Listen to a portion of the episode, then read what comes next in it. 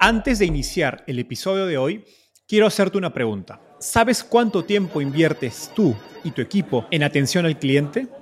En el mundo de las startups, donde cada segundo cuenta y cada cliente es importante, Zendesk se convierte en tu aliado perfecto. Es como tener un equipo de superhéroes de atención al cliente a tu disposición. Zendesk es una plataforma omnicanal que integrará todos tus canales de comunicación como WhatsApp, email y redes sociales en un solo lugar. Gestiona tickets, ofrece una gran experiencia, aumenta tus ventas, pero sobre todo Construye relaciones cercanas con tus clientes gracias a Zendesk. Como beneficio exclusivo por ser parte de la comunidad startupeable, podrás probar el CRM de Zendesk completamente gratis por 6 meses. Y si decides continuar, tendrás 15% de descuento en tu primer año de contrato. Lo mejor de todo es que Zendesk escala de acuerdo a tus necesidades. Desde la oficina prestada donde empezaste hasta la compañía global que quieres construir. Compañías globales como Slack, Shopify y Airbnb confían en Zendesk para su atención al cliente. Ahorra tiempo, dinero y mantén felices a tus clientes.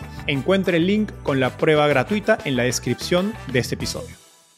Me encantaría aprender un poco de todo lo que has descubierto en estos años acerca de cómo identificar talento y potencial de liderazgo en, gente tan joven. Lo primero es que las estrategias de selección de la mayoría de universidades y programas competitivos creemos que están equivocadas. El invitado de hoy estudió en Stanford y trabajó en San Francisco, pero curiosamente no emprendió una startup, sino una ONG. Diego Ontaneda es CEO y cofundador de Latin American Leadership Academy, o como yo lo llamo, el Y Combinator de liderazgo juvenil en Latinoamérica. LALA, por sus siglas en inglés, identifica jóvenes de alto potencial entre 14 y 20 años, muchos de ellos de bajos ingresos y comunidades marginadas, y los empodera con habilidades y oportunidades de emprendimiento y de liderazgo para que resuelvan los problemas más urgentes de Latinoamérica. A la fecha, Lala ha impulsado más de 2.200 jóvenes líderes de 17 países y cuenta con el respaldo filantrópico de emprendedores e inversionistas de firmas como Nubank, Rappi, Kasek y Axel. En este episodio conversamos sobre cómo identificar potencial de liderazgo en jóvenes. Eso es parte ciencia, parte arte. ¿Cuáles son los predictores más efectivos de ese potencial? En inglés lo llaman self-transcendent purpose. Eso para nosotros es uno de los predictores más fuertes. Soy un convencido de que los emprendedores tienen que desarrollar la habilidad de encontrar talento en personas que las empresas consolidadas ignoran o subestiman. Y Diego y Lala se han convertido en expertos en eso. Estoy seguro que aprenderás mucho de su experiencia. Hola Diego, ¿qué tal? Bienvenido al podcast. Enzo, ¿cómo estás? Muchas gracias por la invitación. Feliz de tenerte. Diego, tienes una historia muy particular, porque hiciste tu MBA en Stanford, viviste y trabajaste en San Francisco. Así que de todas las cosas que si uno viera tu carrera diría, va a terminar haciendo, probablemente una ONG es la que menos probabilidad tenía. Y en un discurso hace cuatro años que encontré en YouTube, investigando tu pasado, dices que en tu paso por África, en tu tiempo que viviste en África, encontraste una idea poderosa que si funcionaba podría cambiar el mundo. ¿Cuál es esa idea? Sí, primero tu sorpresa la comparte mi familia. No fue tan fácil explicar por qué después de McKinsey en San Francisco terminé en una ONG en Johannesburgo. Pero la idea que encontré allá fue lo que hoy en día un grupo de investigadores en Stanford está llamando metacambio es básicamente una estrategia de desarrollo que dice, con tantos problemas en el mundo, en vez de enfocarte en resolver un problema, tienes mucho más apalancamiento si te dedicas a desarrollar líderes, a desarrollar agentes de cambio, y que cada uno de ellos ataque un problema que ellos entienden en su país, en su comunidad. Y si haces esto por cientos o miles y los conectas en una comunidad o un ecosistema, generas la posibilidad de crear un cambio a escala sistémico que de otra forma no sé cómo se podría lograr. Lo interesante de esta idea es que surge de algún modo en contraposición a las teorías más tradicionales de desarrollo. Cierto, porque cuando uno piensa en el trabajo que hacen organizaciones multilaterales, ¿no? como el Banco Mundial, el Banco Interamericano de Desarrollo, las fundaciones de Bill Gates, digamos que son las más conocidas, se suelen enfocar en una cosa, ¿no? como resolver la malaria, incrementar la competencia en el sector financiero. Son miradas muy top-down, creo que es la palabra que te he escuchado utilizar. Sí, y yo estudié economía, economía política en la universidad, y ahí también te enfocas mucho en una teoría muy enfocada, muy cuantificable. Y creo que el problema es que ese tipo de enfoques, si bien pueden tener un impacto muy medible en una problemática, creo que la evidencia es bastante contundente que en su mayoría han fracasado en transformar sistemas enteros. Entonces, el encontrar esta solución en Sudáfrica fue como cuando vas al oculista y finalmente te ponen el lente y ves todo con nitidez. Eso era lo que me faltaba. Es una teoría mucho menos difícil de medir, de cuantificar, pero es una teoría que si funciona puede lograr lo que estos esfuerzos de décadas, desde arriba, top-down, que en su mayoría han fracasado, lamentablemente. Explícanos las razones por las que has fracasado. Porque hablas de este ejemplo del caso de Sudáfrica, donde participaste en el African Leadership Academy, que algo es un semillero, digamos, de líderes sociales en, en África, pero suena un modelo mucho más difícil, digamos, de escalar efectivamente. Si soy la Fundación Bill Gates, por decir un nombre X, y tengo billones de dólares, es más fácil poner billones de dólares a resolver la malaria en África que a empezar a entregar, no sé, 100 dólares o 1000 dólares a mil o millones de jóvenes líderes en África para que resuelvan los problemas de sus comunidades. Totalmente.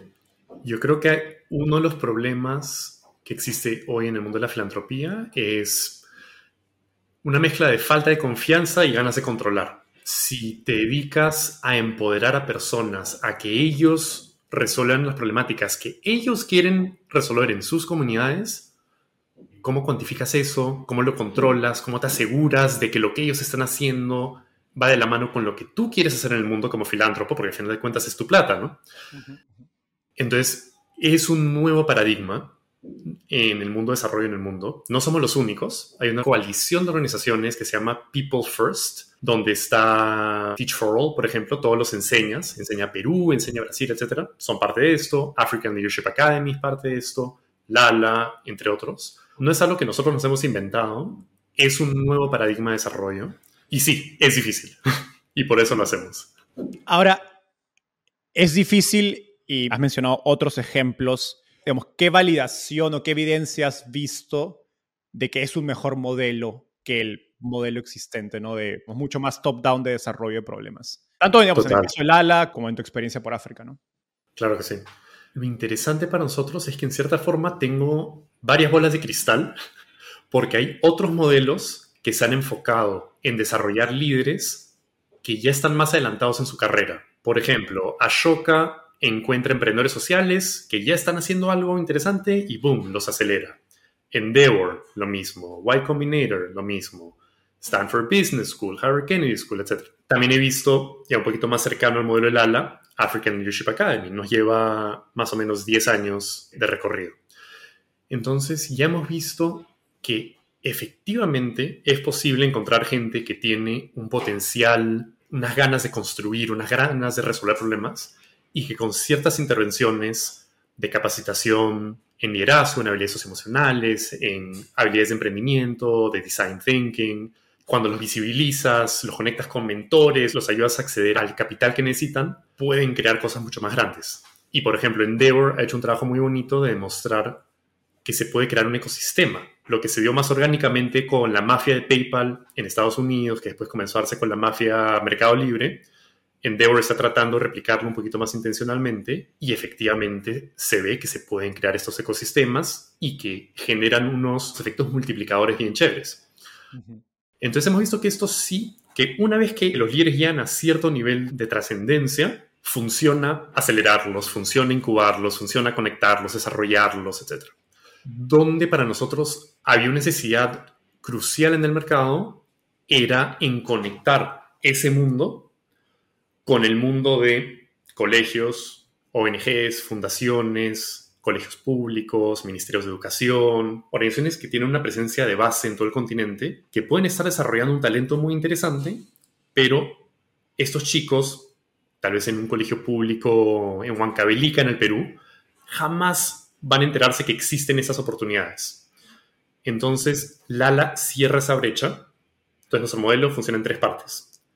En encontrar a estos chicos, estén donde estén en Latinoamérica, en desarrollarlos, y después si quieres hablamos en detalle de cuál es el paquete de habilidades socioemocionales, de liderazgo, de emprendimiento que estamos enfocándonos, y de conectarlos. Entonces, encontrar, desarrollar y conectar, conectarlos entre ellos mismos para crear una comunidad, conectarlos a mentores, a universidades, a conferencias, a becas, a oportunidades de financiamiento para sus proyectos.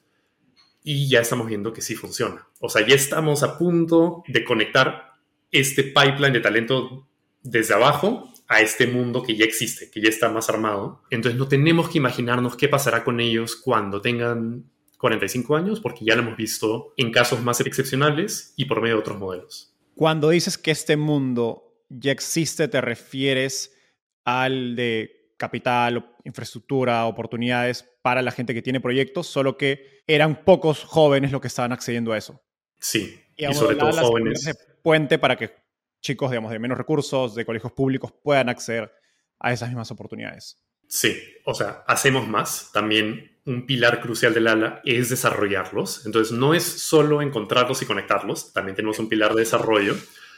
Pero sí, o sea, si te pones a pensar en cuántas estrellas tuvieron que alinearse, por ejemplo, para que tú hagas todo lo que has hecho, Enzo, cuántas oportunidades tuviste que tener a nivel familiar, de universidades, a qué colegio fuiste, no sé si habrá habido alguien en tu familia, alguien que te conectó, que te orientó un poquito. ¿Quiénes fueron las primeras personas que apostaron en ti, por ejemplo, para que hagas el podcast? Y piensa, incluso con todas esas cosas, qué tan difícil ha sido construir lo que has podido. Ahora imagínate no tener ninguna de esas y ahora te das cuenta que esa es la realidad del 95% de latinoamericanos jóvenes entonces piensa, en tu caso, con estas oportunidades, mira lo que estás logrando, estás consiguiendo lo increíble, y piensa que el 95% de latinoamericanos no tienen ninguna de estas oportunidades y por lo tanto nos estamos perdiendo lo que podrían inventarse, lo que podrían construir el 95% de latinoamericanos. Estamos desperdiciando un talento increíble. De ahí en parte viene la urgencia de hacer lo que estamos haciendo. Ahora, una pregunta que tengo curiosidad, y esto estando como ojo como inversionista, es ¿Qué diferencias ves en los problemas? Porque al ala llegan chicos tanto parte de ese 5% como del 95%, ¿correcto? Sí, correcto. ¿Qué diferencias ves en los problemas que uno u otro grupo trata de atender? Y te digo porque a veces ves en el mundo de startup, en el mundo como inversionista, los emprendedores parte del 5% tratando de atacar problemas del 95%. A veces funciona, a veces no.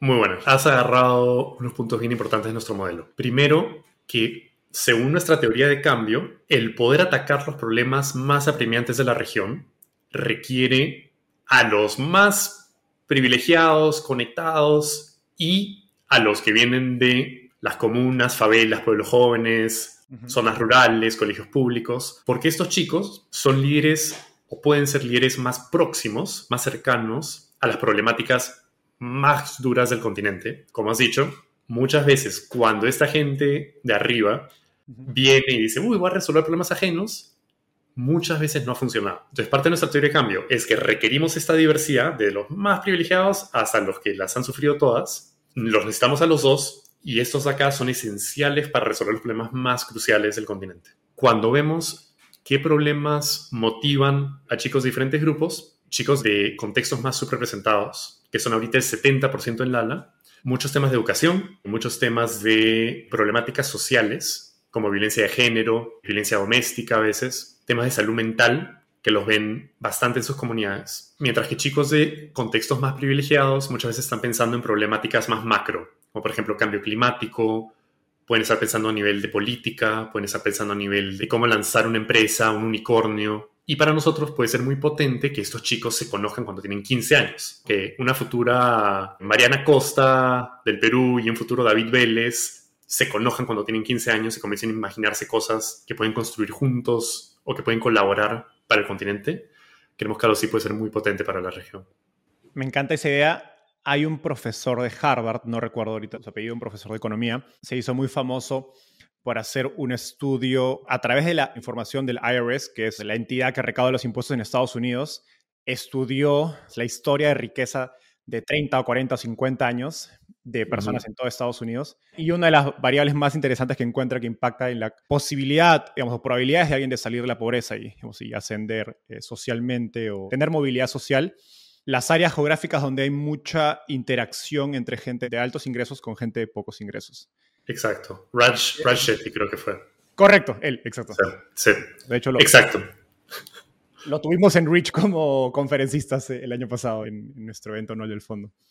Buenísimo. Después preséntamelo para contarle que sistemáticamente estamos construyendo eso.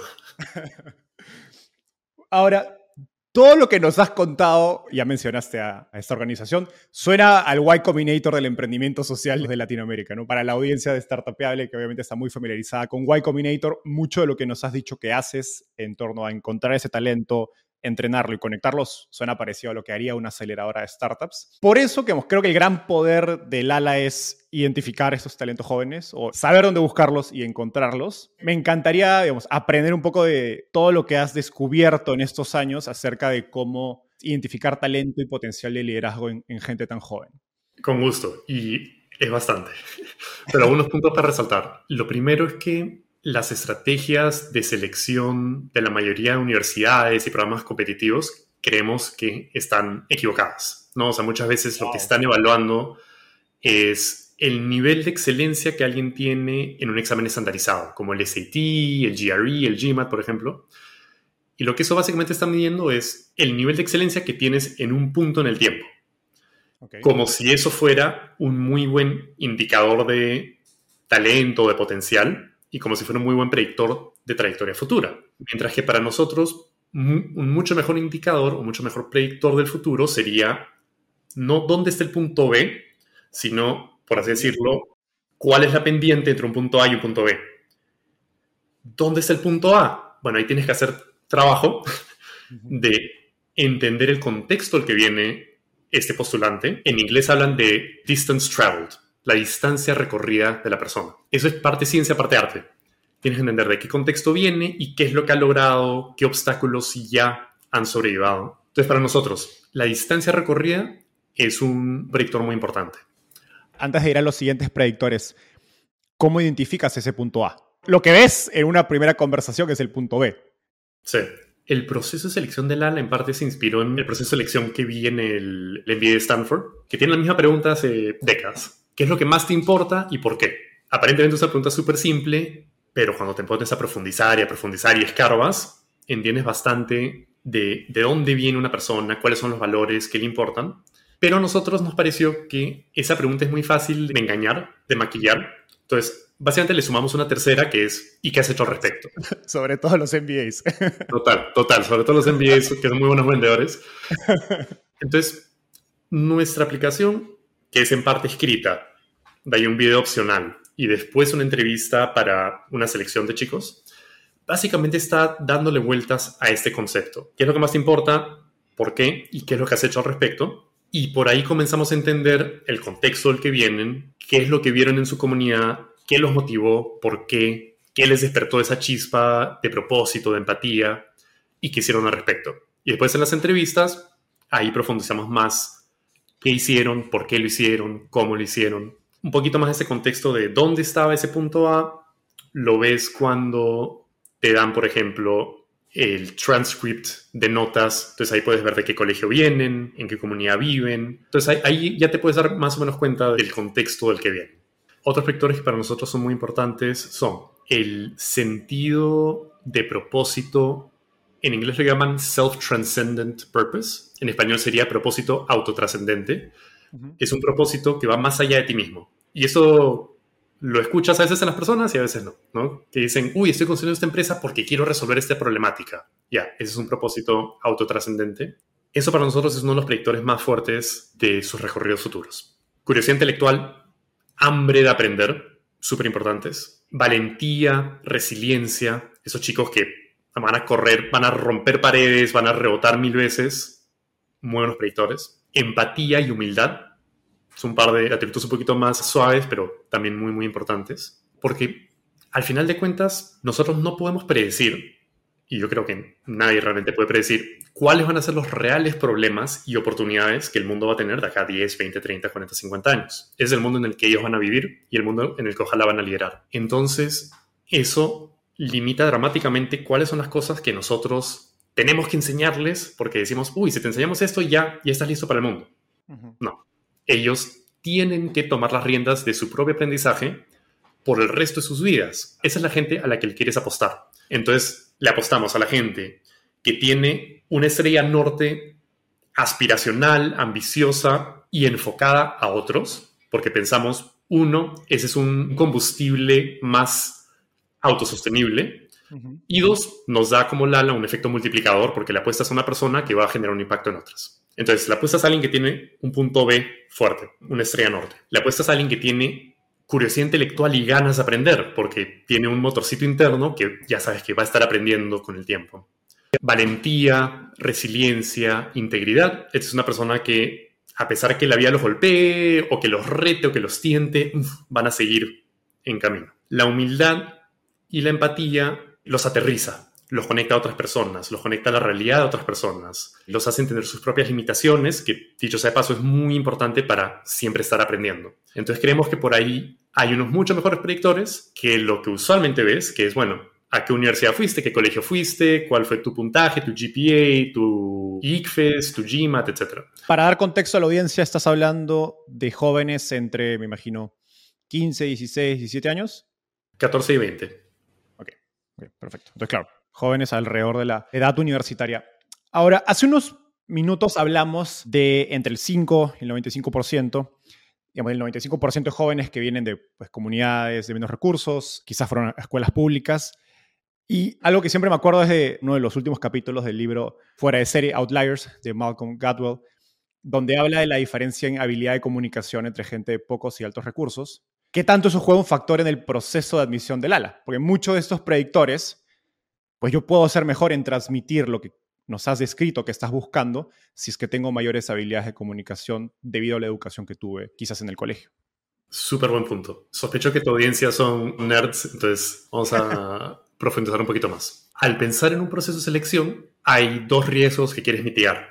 El riesgo de falsos positivos y el riesgo de falsos negativos. Falso positivo es que aceptaste a alguien que no debiste aceptar. Falso negativo es que rechazaste a alguien que no debiste rechazar la habilidad de comunicación de las personas te va a generar ruido en las dos direcciones. Y lo interesante en nuestro caso es que no solo es ricos contra pobres, sino que, por ejemplo, si tú te enteraste del ALA porque un la líder, miembro de la comunidad del ALA, te contó y esa persona te está orientando en tu proceso de aplicación, vas a tener una mejor postulación. Vas a más o menos saber qué contar, cómo contarlo, incluso si vienes de un contexto más subrepresentado. Entonces, Ay, dime. decía tal cual una aceleradora. Si tal cual, por tienes una ventaja para aplicar a Y Combinator. Total, total. Entonces, ¿cómo tratamos de mitigar estos riesgos? Uno es que una de nuestras estrategias de búsqueda de los chicos es por medio de alianzas con semilleros, con canteras. Entonces puede ser colegios, ONGs, fundaciones, otros programas de liderazgo. Y muchas veces ha habido situaciones en las que alguien nominó a un chico, lo rechazamos tal vez porque hizo una pésima entrevista, y que esta persona nos dice, Diego, no sé qué pasó, pero porfa, dale a esa persona una chance más, porfa. Ha habido casos, por lo menos uno, de una chica colombiana que la rechazamos dos veces, en el mismo proceso, entrevistada, rechazada. Nos dijeron, porfa, una entrevista más. La volvimos a entrevistar, rechazada de nuevo. Nos dijo, pucha, qué vergüenza, no sé qué está pasando, entrevistarla una vez más.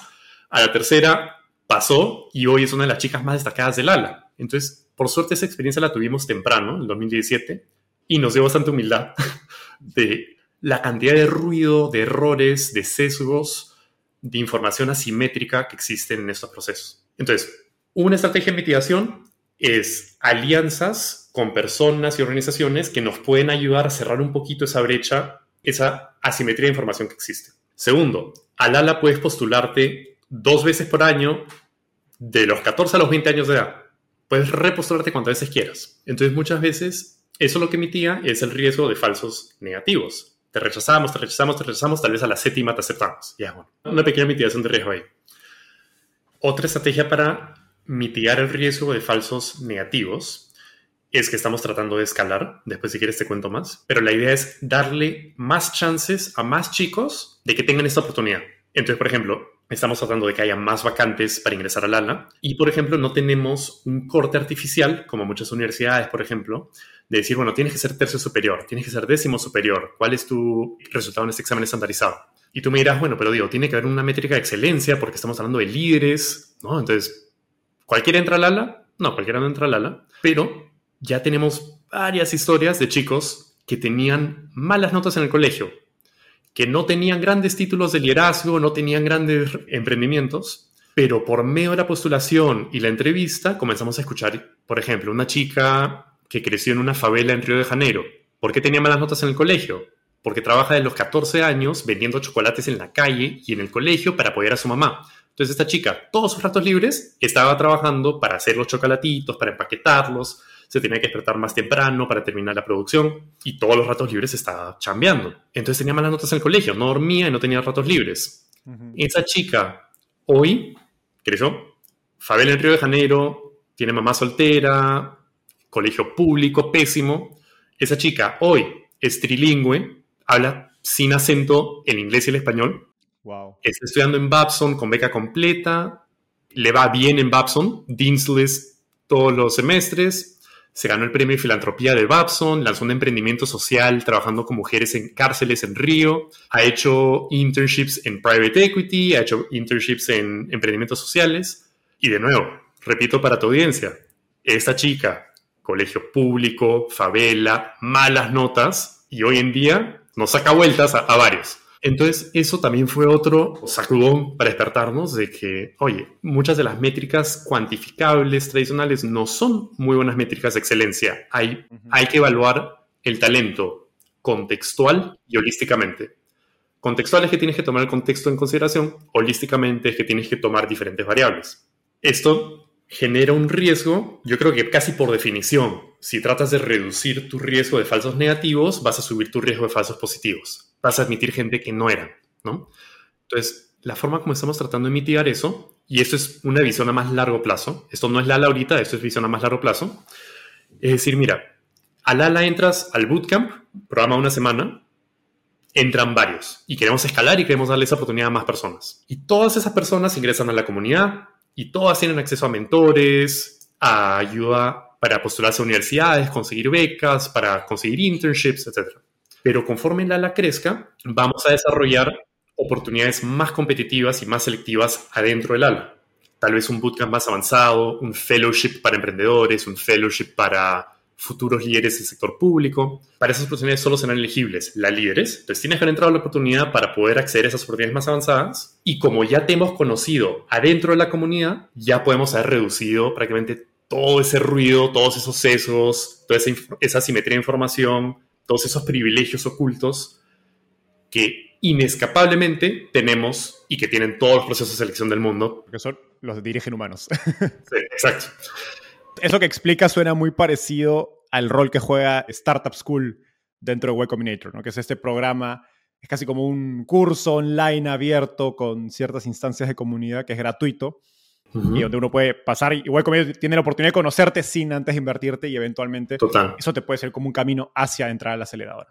Total, me encanta. Mis dos analogías para gente como tu audiencia de Startupable es que la primera parte del proceso es como teoría de portafolios, inviértele al mercado, diversifica. No te pongas muy sabroso de que, uy, yo sí puedo escoger la acción correcta, la persona va. No, la vas a embarrar mil veces. Entonces, la primera parte es diversifica y la segunda analogía es más como un modelo de venture capital. Le inviertes a un grupo relativamente reducido, pero de esos, solo unos cuantitos van a realmente ser tus superestrellas, tus outliers, a esos les vas a invertir más y más y más y esos van a generar un impacto desproporcionado, ya sea en tu retorno financiero, retorno social. Los otros van a ser buenos, pero a quienes vas a invertir más y más y más con el tiempo, lo vas a conocer en la práctica, no los vas a conocer antes. Del lado contrario y en ese proceso de filtrar, ¿cuáles son los predictores más efectivos de que un candidato no va a ser un buen fit?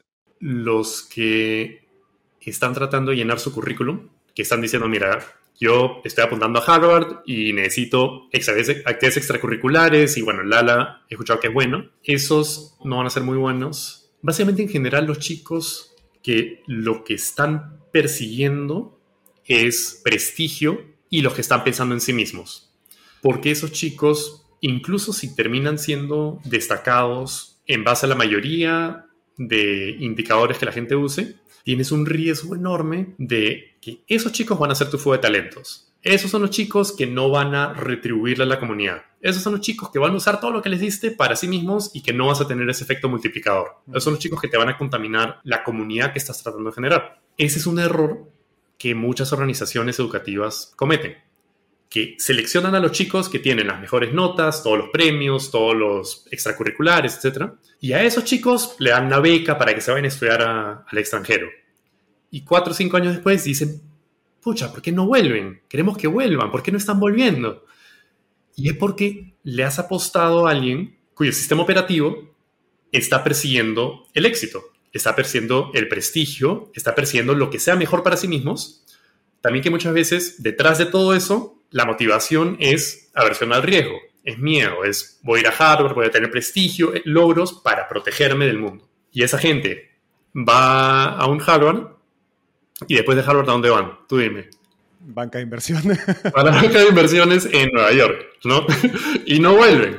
Hay los que sí vuelven. No estoy diciendo que sea malo ir a, a Wall Street pero los que se quedan y que después están buscando el camino, el prestigio y del éxito, son los que están minimizando el riesgo, pensando solo en sí mismos y buscando el éxito y el prestigio, entre comillas. Entonces, no le apuestes a esas personas. Sorry, Lala no es para todos, Lala no es para esa gente. Lala es para la gente que quiere servir, para la gente que está mirando los problemas en su entorno y que dicen, me toca, me toca pelearla. Me parece fascinante cuán temprano en la carrera de una persona se puede identificar ese camino, no sé a dónde va a ir en base a lo que nos estás contando. Y te quiero hacer una pregunta que quizás va a ser un poco repetida, pero para mí las startups tienen que hacer arbitraje de talento, es decir, encontrar talento donde otros no buscan o que otros no valoran. Sí. Porque de lo contrario, si quieres contratar al mejor talento, te va a costar muy caro o vas a tener que convencerle de trabajar por menos dinero, que es muy difícil.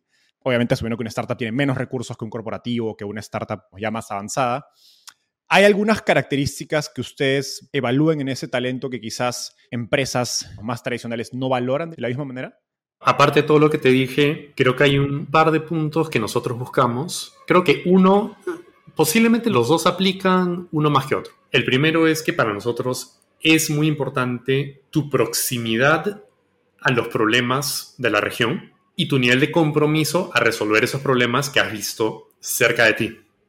Eso para nosotros es bien importante porque hace posible que tengas y que desarrolles y que refuerces un sentido de propósito único en el mundo. Si tú eres un refugiado venezolano viviendo en Brasil y una vez llegaste a Brasil, comenzaste a trabajar en una ONG que ayuda a otros refugiados y tu familia también son refugiados y quieres estudiar relaciones internacionales para entender más de qué puedes hacer con respecto a la problemática de refugiados venezolanos. Tanto para ti como para otros, eres único, ¿no? Tienes una oportunidad única de construir una carrera, una identidad alrededor de quién eres, de lo que has vivido, de la problemática que entiendes. El trabajo que has hecho con respecto a esa problemática es una señal fuerte de que esa trayectoria continúa. O sea, yo te escribo a esta persona y tú dices, yo quiero apoyar a esta persona, ¿no? Total ya, esta persona, como te generas, es un alumno de la ALA con nombre y apellido, Víctor Parra.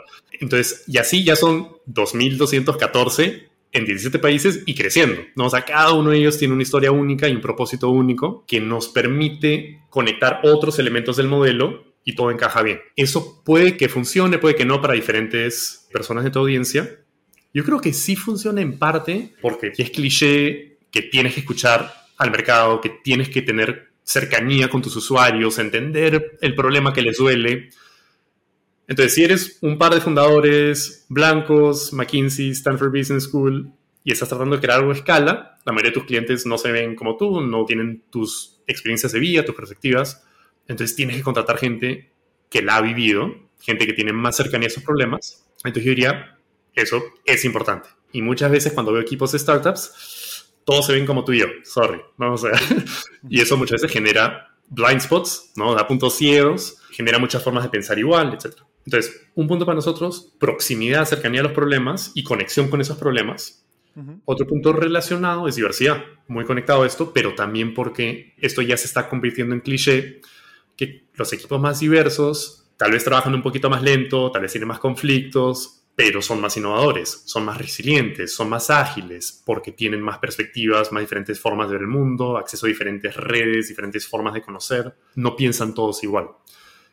Entonces yo diría proximidad y diversidad son dos puntos que son importantes para nosotros, que no sé qué tanto están priorizando los startups en Latinoamérica. Y ahí, si las aciertas, tienes una oportunidad de arbitraje increíble, porque muchas de las otras empresas no están buscando ahí, porque no saben cómo encontrar el talento ahí. totalmente. Ahora, ¿de dónde proviene este talento? ¿Hay algunos lugares que consistentemente sean más efectivos para el reclutamiento del ala?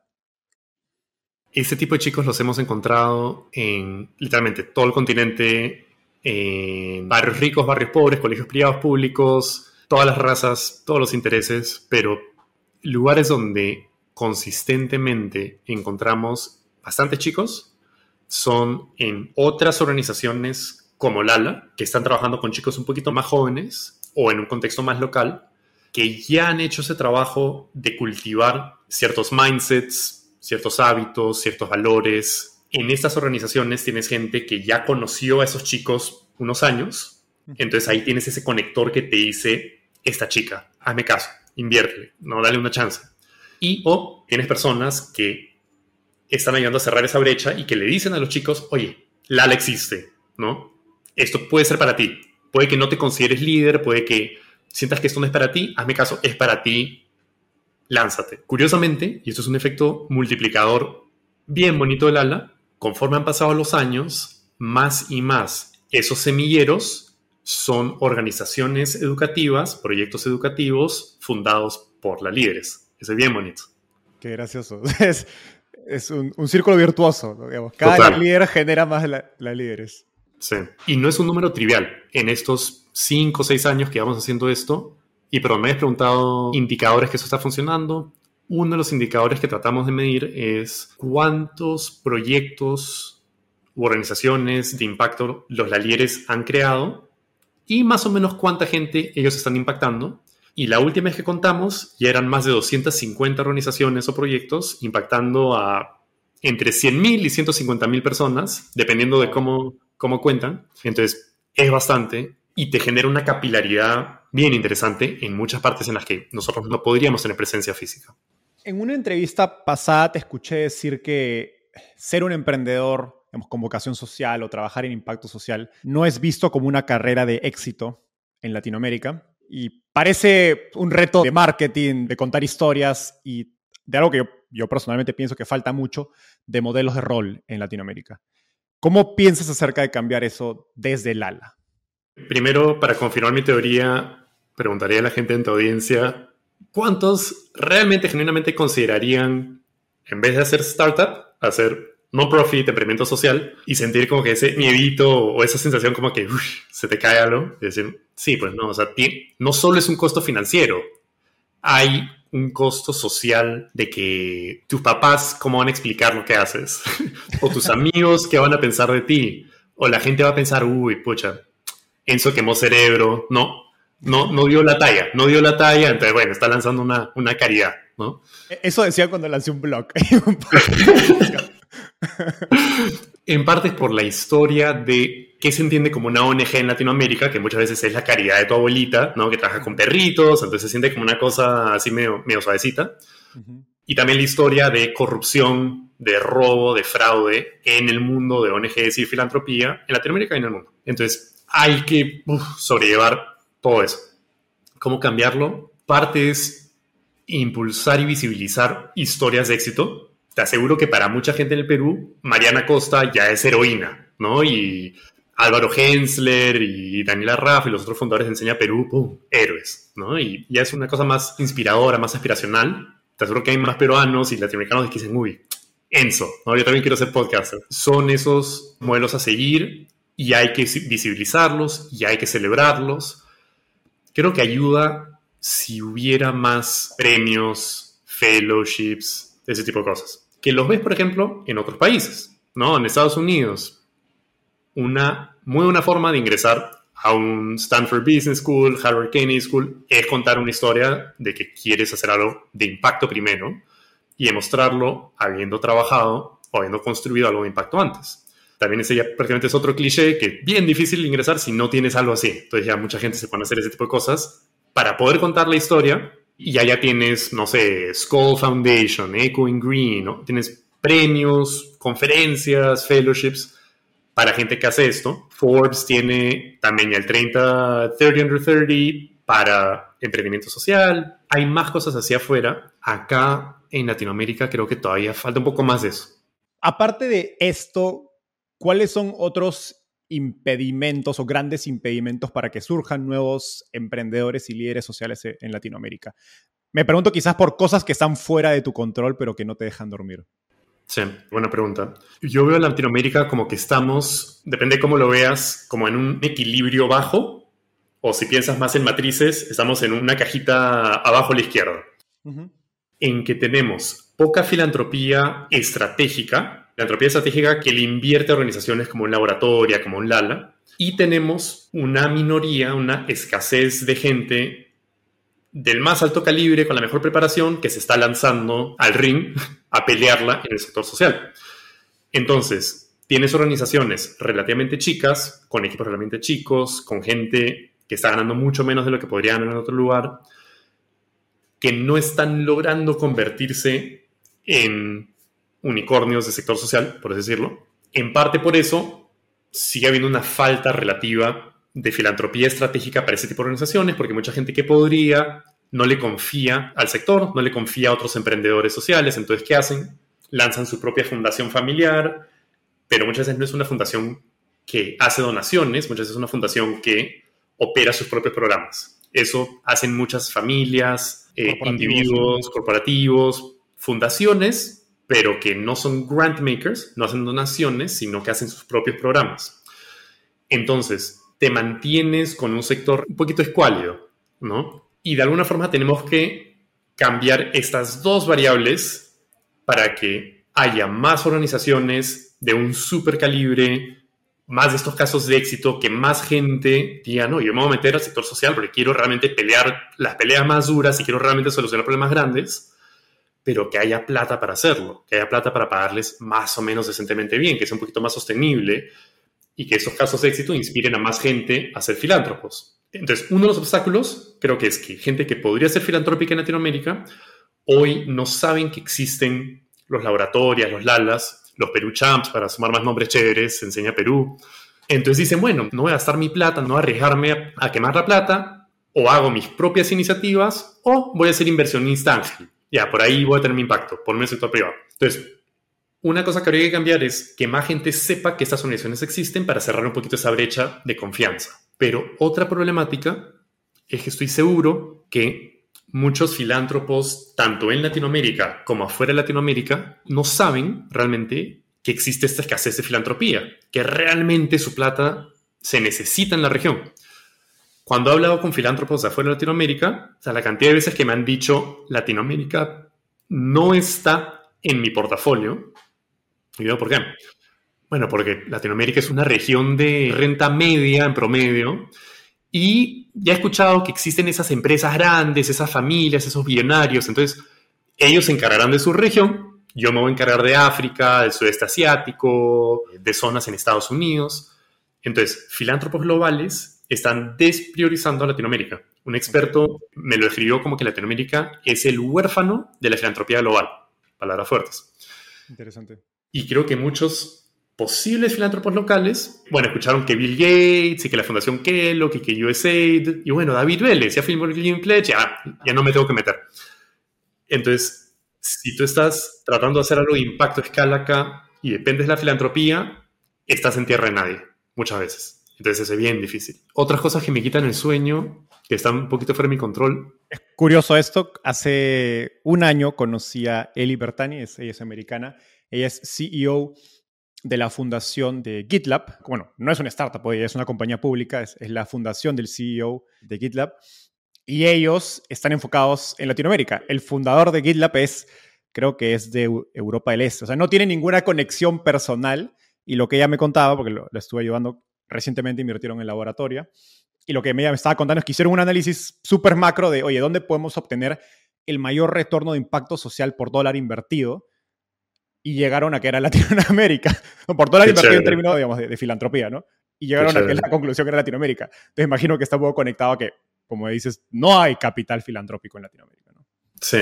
Y creo que parte de la dinámica acá es que si bien somos región de renta media en promedio, somos la región con la mayor desigualdad económica del mundo. O primero, o ese es el segundo puesto y pues regresamos al primero. Entonces tenemos una concentración de riqueza desproporcionada y lamentablemente los David Vélez y Mariel Reyes de la región son minoría, minoría, pero absoluta. El Giving Pledge David y Mariel fueron los segundos latinoamericanos en la historia de firmar esto. Solo había un brasileño antes. Entonces, hace falta y la gente tiene que sumarse al ring y la excusa de que no sé dónde invertir ya se está votando. Hablando de financiamiento, algo único el ALAS que han sido capaces de atraer capital filantrópico extranjero, digamos, internacional, pese al contexto que nos has descrito. Sí. Me pregunto, ¿por qué elegiste este modelo sin fines de lucro, ¿no? sabiendo que era tan difícil frente a una empresa privada? Por la teoría de cambio. La teoría de cambio es básicamente un framework, un esquema lógico de cuál es el impacto que quieres generar y de ahí haces una ingeniería en reversa a qué es lo que tienes que hacer para generar ese impacto. Y para nosotros fue clarísimo que para resolver los problemas más grandes de Latinoamérica había que desarrollar líderes en las regiones más afligidas y en los contextos y las personas con los backgrounds de las historias, identidades, etcétera, más marginalizados. Los problemas de las zonas rurales no los vas a resolver alguien como yo. Igual las, las favelas, comunas, etcétera. Igual las problemáticas de las mujeres, de la gente afro, indígena, etcétera, etcétera. Entonces, para nosotros era necesario encontrar y desarrollar líderes de esas regiones. Y esa gente es la mayoría de Latinoamérica. Entonces, para nosotros, la mayoría de los alumnos del ALA iban a tener que venir de esos contextos. Y lamentablemente, por definición, esa gente no tiene suficiente plata para pagar lo que la ALA ofrece o la que la ALA cuesta. Entonces, ahí ya por definición tienes un modelo donde esa brecha entre lo que tus usuarios pueden pagar y lo que realmente cuesta hacer esto, lo llena la filantropía.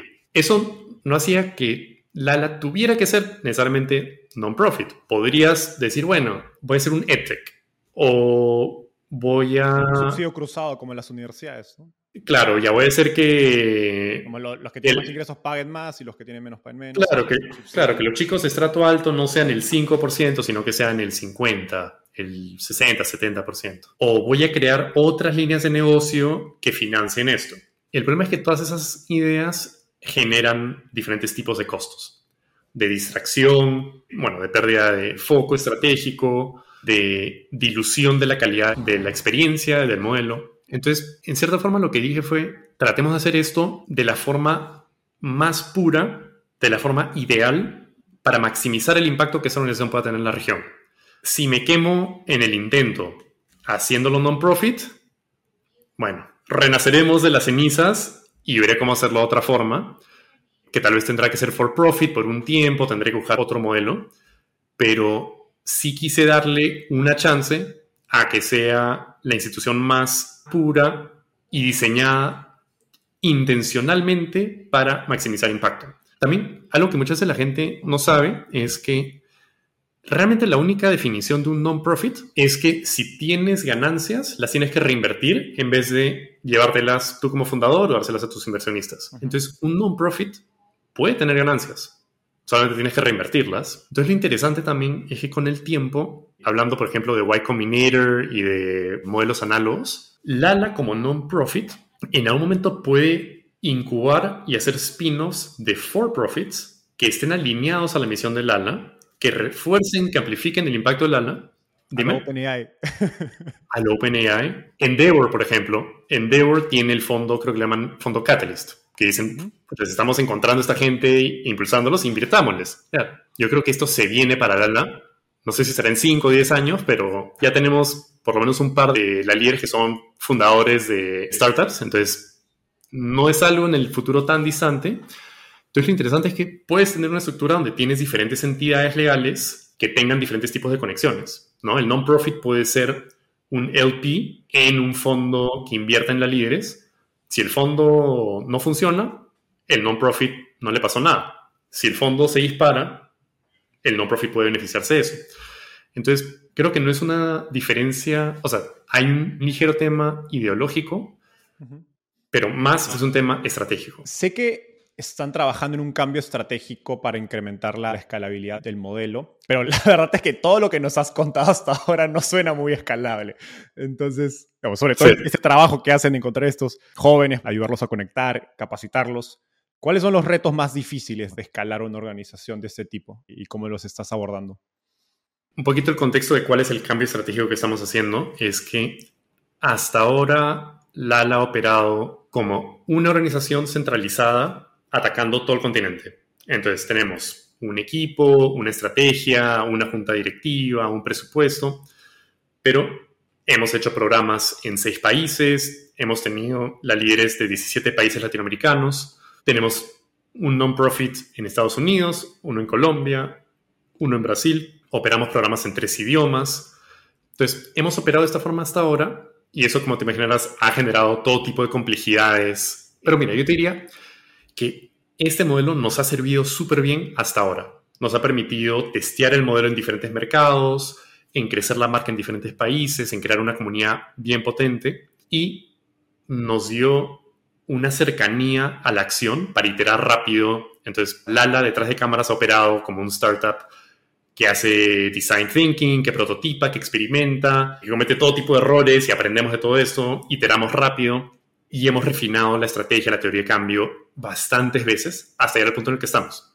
Pero este modelo, como tú decías, pucha, bien difícil escalarlo 30x, 100x. Entonces, ahorita mismo estamos en el proceso de migrar a un modelo más tipo Endeavor, que me imagino que tu audiencia lo conoce, que es básicamente un modelo... Más descentralizado. Exacto, es un modelo descentralizado, pero unido bajo una entidad paraguas que está generando un network internacional de endeavors a nivel país y que tiene ciertos lineamientos, ciertos principios, ciertos estándares de calidad que todos los diferentes países siguen y que no importe si entras a Endeavor por Brasil o por México, eres Endeavor y punto. Entonces estamos mirando hacia ese modelo. Estamos comenzando por Brasil, que es ahorita nuestro país más fuerte. Probablemente Perú va a ser el siguiente, de acá ojalá año y medio dos años. Entonces la estrategia de escalabilidad creo que va por ahí, de que esto se puede localizar a nivel país, ese equipo local puede tener mucho más proximidad con el mercado, con los alumnos, con las organizaciones aliadas, con la filantropía local y pueden llegar a una escala, bueno, cada país encontrará cuál es la escala adecuada para su país y colectivamente el impacto del ALA puede realmente crecer 30x, 100x. Como un Endeavor puede exportarse al resto del mundo, creo que sería bien bonito que el ALA se convierta en un concepto latinoamericano exportado al mundo pero si no es un concepto de escalarlo a un millón X, porque entendemos cuál es nuestra estrategia, nuestra teoría de cambio. Es una estrategia que le apuesta a un grupo relativamente reducido de individuos que tienen esta combinación de potencial, de propósito, de valores, de garra, que quieren cambiar el mundo. De esos, lamentablemente, yo creo que hoy en día no hay millones pero de que hay cientos y de que hay pocos miles, lo sabe. Entonces, es una escala más o menos de ese nivel. Retos de la escala es cómo los encuentras, cómo mantienes esos estándares de calidad, tanto a nivel de selección como de la experiencia de los chicos en diferentes países, cómo generas una comunidad diversa, pero diversa, diversa, ¿no? O sea, ricos y pobres, peruanos y chilenos, blancos, afro, indígenas, gente de izquierda, derecha, sector público, privado, social. Toda esa diversidad, cómo generas una comunidad rica en confianza. Por ahí van los retos más interesantes de, nuestro futuro. Uno de los retos adicionales que ya mencionaste es el de financiamiento y el de filantropía. Y mencionaste brevemente el caso de David Vélez, que firmó el Giving Pledge. Sí. Eh, esto fue en 2021. Me pregunto si es una excepción o es una tendencia. ¿Estás viendo mayor interés de familias, de grupos económicos en Latinoamérica por involucrarse más en filantropía? Creo que es tendencia David en un momento me comentó que desde que firmó el Giving Pledge hay otra gente que lo ha contactado en privado, diciéndole como que, uy, yo también quiero hacer algo así, cuéntame más. No sé qué están esperando, porque el problema puede ser un arma de doble filo porque puede haber gente que diga, bueno, yo también voy a hacerlo cuando sea unicornio bionario. Y el problema es que muchos de estos problemas no van a esperar Creo que un error que la gente comete es que dicen, bueno, mi plata está creciendo 15% anual. Entonces, de acá a 30 años voy a poder hacer mucho más bien de lo que puedo hacer ahora. Entonces voy a esperar, voy a crecer mi plata. El problema es que muchos de los problemas sociales, medioambientales, políticos, económicos que enfrenta Latinoamérica y el mundo van a crecer más rápido que 15%, algunos. Ejemplos cercanos. Venezuela. Venezuela, de acuerdo a mucha gente, era un caso de éxito. ¿Qué estaba pasando detrás de cámaras en los problemas sociales de Venezuela que crearon las condiciones para que un nuevo Chávez fuera elegido por el pueblo ese es el ejemplo de cómo un problema social, político, que tal vez no lo estás viendo, lo estás ignorando o minimizando, te puede afectar el aspecto económico de una forma que no te esperas. El cambio climático, una bastante obvia. Entonces, una analogía del mundo de mantenimiento y reparación de infraestructura es que creo que hay una regla de que cada dólar invertido en mantenimiento vale como 10 dólares invertidos en arreglar algo que se rompió. Más o menos, hay una regla, si quieres encontrar, no sé, pero, pero es algo así, más o menos. ¿Cuánto va a costar reconstruir un Venezuela? ¿Cuánto va a costar revertir los problemas que está generando el cambio climático en zonas rurales en diferentes partes de Latinoamérica?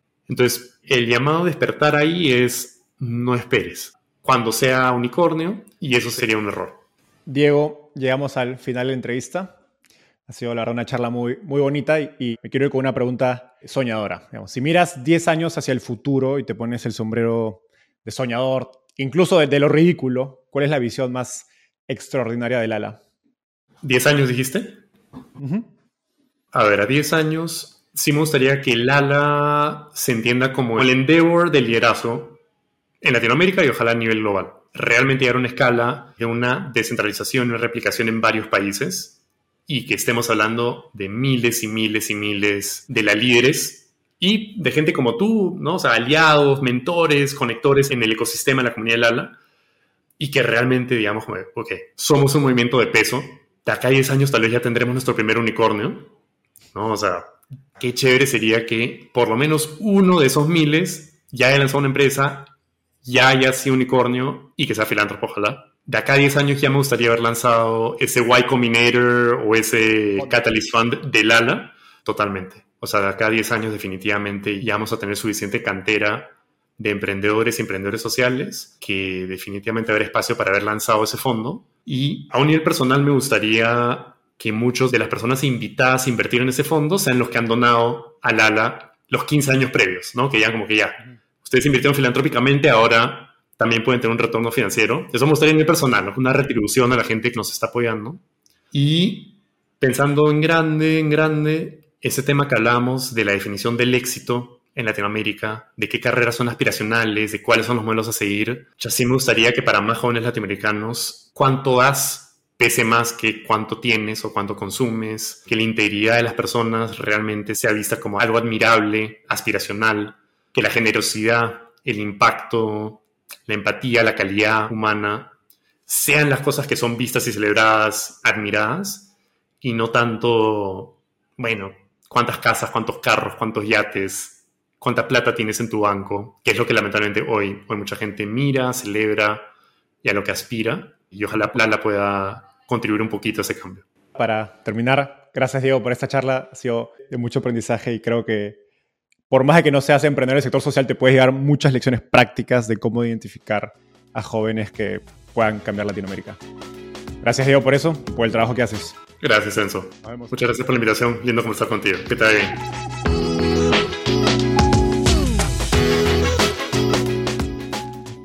Antes de terminar, quiero contarte que lanzamos el podcast Startupiable en 2021 y ya somos más de 30.000 personas que lo escuchamos mes a mes pero quiero seguir creciendo el mundo de las startups en Latinoamérica. Por eso, si te gustó este episodio, ayúdanos contándole a tus amigos, familiares, colegas. También suscríbete y déjanos un review en Spotify o Apple Podcasts. De hecho, me gustaría saber por qué escuchas el podcast. Mándame un mensaje sencillo a enzo.startapeable o por Twitter a arroba enzocavalier, contándome por qué escuchas Startapeable y cómo te ayuda a tu empresa o carrera.